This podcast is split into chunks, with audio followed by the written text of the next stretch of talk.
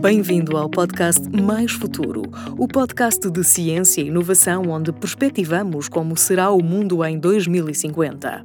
Manuel Portela é o convidado deste episódio do podcast Mais Futuro, uma iniciativa do Estúdio P do Público em parceria com a Universidade de Coimbra coordenador do programa de doutoramento em Materialidades da Literatura na Faculdade de Letras da Universidade de Coimbra, Manuel Portela tem uma relação próxima com a cultura e as artes. Está ligado há mais de 20 anos à investigação da digitalização da cultura, das práticas literárias e artísticas, utilizando metodologias computacionais no campo das humanidades. O que é a digitalização das humanidades? Eu costumo dar uma resposta uh, em três partes a essa pergunta. A primeira parte diz que a digitalização das humanidades é o processo de digitalização do património cultural e artístico uh, da humanidade. Significa que nós estamos num processo de transformação geral das nossas tecnologias de comunicação e aquilo que tradicionalmente eram suportes com base medial diferente, como a imprensa ou os arquivos fílmicos ou os arquivos sonoros, tudo isso é digitalizado.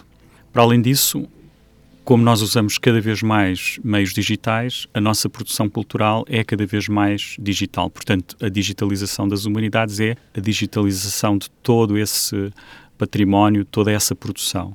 Essa é uma parte da resposta. A outra parte é aquela que olha para a digitalização das humanidades como a digitalização dos métodos através dos quais nós estudamos toda essa produção cultural e artística em todas as áreas.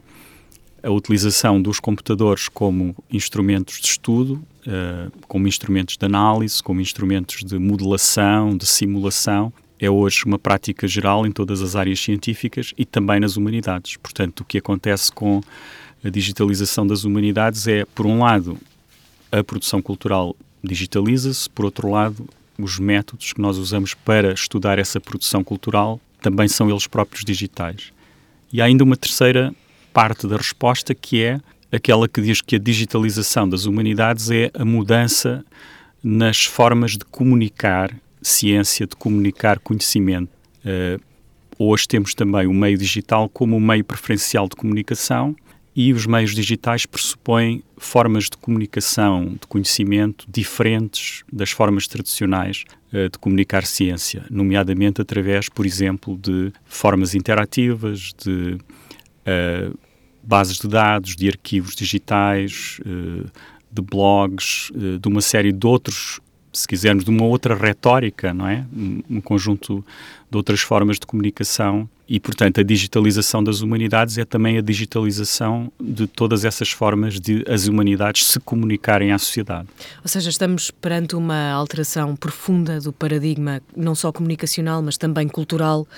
E, e em termos de área de estudo dos processos de digitalização da cultura, ou da digitalização enquanto método e processo de investigação? De que é que estamos a falar? Eu acho que estamos a falar de, de, de, desses níveis todos ao mesmo tempo. Não é? Geralmente nós tendemos uh, a olhar apenas para um desses aspectos, mas eles estão interligados. Uh, há uma profunda transformação cultural que afeta a cultura presente, mas também toda a cultura passada, uma vez que os arquivos, em geral, todos os nossos registros estão a passar para o formato digital. Depois, a partir do momento em que nós temos tudo isso em formato digital, nós podemos analisar e inventar novas formas de uh, estudar essa, esse património, essa produção, e isto aplica-se a, a tudo aquilo que possa existir sob a forma digital. E, por fim, como nós comunicamos através do novo meio, também a nossa linguagem de comunicação se altera e, portanto, a digitalização das humanidades é a transformação geral das humanidades sob o efeito do digital do ponto de vista da produção, do ponto de vista da metodologia de, de, de, análise e do ponto de vista da comunicação. Falou da questão histórica, falemos então da digitalização do livro do desassossego, porque permite não só a sua passagem para um novo meio, mas também a possibilidade de retransmissão. Sobretudo criou um novo domínio literário. Estamos perante um novo campo do saber e uma nova experiência para o leitor? Sim, eu acho que podemos dizer isso. Não é? O livro do Desassossego, uh, que foi um projeto que me ocupou durante a última década, uh, nesta tentativa de imaginar o que é que se pode fazer no meio digital, que é completamente distinto daquilo que se faz quando se publica um livro uh, como livro, E uma das coisas que o livro do Desassossego, nesta versão que está no arquivo L2D, uh, permite perceber é que nós podemos conceber relação entre os diferentes textos uh, de uma forma aberta. E essa abertura, essa lógica combinatória de permutação, permite que o leitor ganhe, dentro do processo de leitura do livro, um papel uh, um pouco diferente, não totalmente diferente, mas um pouco diferente daquele que tem quando um livro é editado sob a forma do livro, de livro. E neste contexto, fale-nos então sobre o Recodex, no contexto da sociedade digitalizada e da transformação do próprio livro. Uh, o Recodex é um projeto de investigação que eu coordeno já há vários anos, uh, que tem o objetivo de pensar as formas e transformações do livro. Não é? E isso significa, por um lado, tentar compreender o que é que é exatamente um livro, do ponto de vista da sua linguagem, da sua sintase, da sua história, mas também compreender como é que o livro é remodelado quando passa para outro meio no âmbito da nossa investigação aqui na Universidade de Coimbra, nós temos olhado para essa remodelação do livro, pensando na sua uh, reconfiguração no meio digital, e essa reconfiguração tem muitas formas diferentes, pensando também na sua relação com o audiolivro, por exemplo, a passagem para um formato, se quisermos, oral, não é, de escuta, uh, mais do que de leitura visual, e todas essas transformações são transformações que estão em curso e que nós conseguimos observar uh, se estivermos atentos àquilo que acontece no espaço eletrónico da rede, uh, do ponto de vista das, no das, novas formas de criação literária uh, e, e, não só, nas formas de utilização do livro de uma forma geral, não é? Por exemplo, formas que implicam pensar a relação do, do livro com o vídeo, por exemplo, é? Uh, essa integração de meios que normalmente tendemos a ver como distintos entre si, mas que o meio digital permite colocar, uh, justapor, não é? E às vezes até tornar híbrido, não é? Esta será certamente uma investigação multidisciplinar e, nesse sentido, eu pergunto-lhe se haverá aqui alguma ligação aos estudos de audiência para perceber se continuamos a ter um leitor ou se hoje temos um utilizador. Nós não temos feito muito trabalho nesse campo, não é? Dos estudos da audiência, eh, uma vez que a nossa abordagem é mais a partir de uma lógica humanística, de olhar para, se quisermos, a produção, a criação, mais, mais sob o ponto de vista do potencial de criação e de edição que o livro oferece, não tanto sob o ponto de vista do mercado. Mas, de algum modo, essa pergunta eh, é uma pergunta pertinente, não é? Porque o utilizador de facto, utilizador é um termo que vem da, da engenharia, da interação humano-computador e que acabou por se generalizar. Mas não existe um utilizador em abstrato, não é? Os utilizadores geralmente têm comportamentos que implicam combinar, por exemplo, uh, ler e ver, não é? Eu acho que essencialmente uma das coisas que o meio digital fez ao transformar uh, os nossos suportes de comunicação foi alterar a relação entre os regimes de uh, leitura, visão e escuta, não é? Portanto, a combinação destas três formas de atenção é diferente, não é? E ela ocorre simultaneamente. E esta ocorrência simultânea necessariamente tem efeitos sobre as práticas anteriores. Por exemplo, as formas breves que são muitas vezes características de, de certos uh, formatos e géneros em meio digital, uh, implicam um outro tipo de leitor que não o leitor modelo, que é o leitor do texto longo, da tensão profunda, é um leitor que tem outras características. Então, como podemos imaginar o futuro da literatura neste contexto de humanidades digitais? Será que o autor vai continuar a escrever, na, na, na, verdadeira acessão da palavra, ou vai começar a pensar o livro enquanto uma obra que pode ser de caráter multimédia?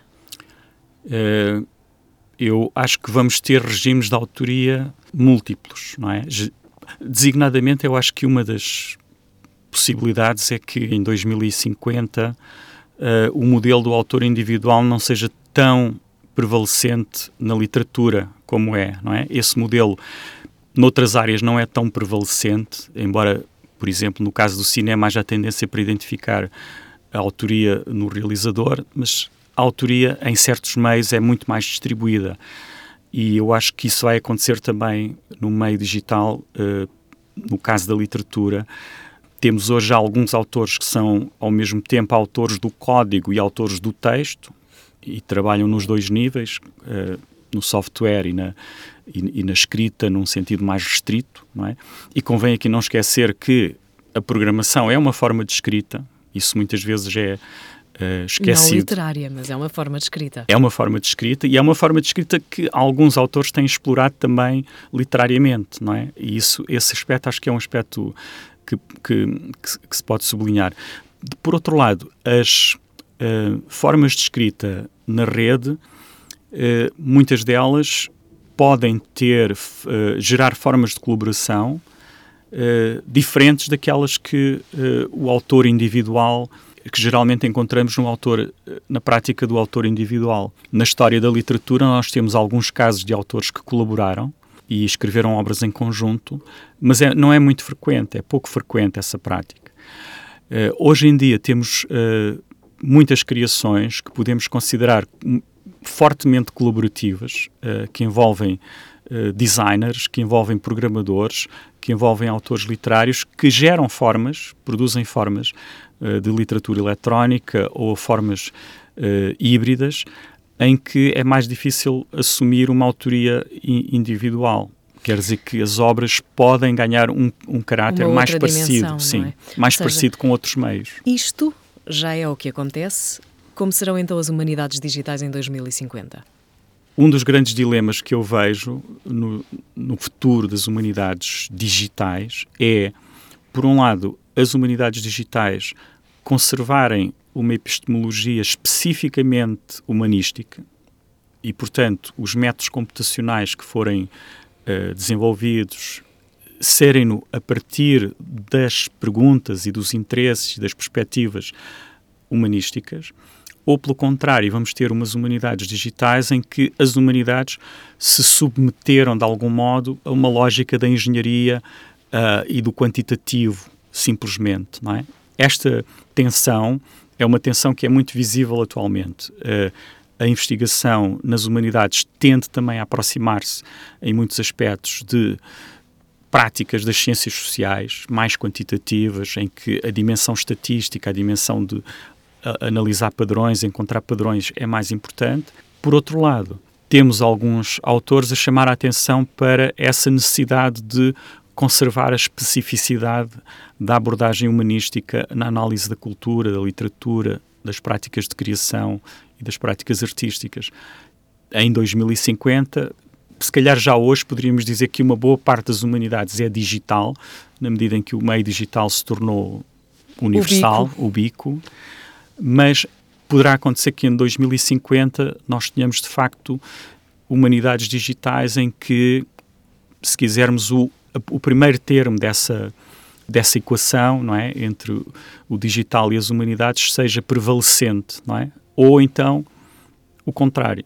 É? E nesse caso uh, poderemos perguntar-nos se as humanidades de 2050 ainda serão humanidades. Ficamos com essa, com essa pergunta.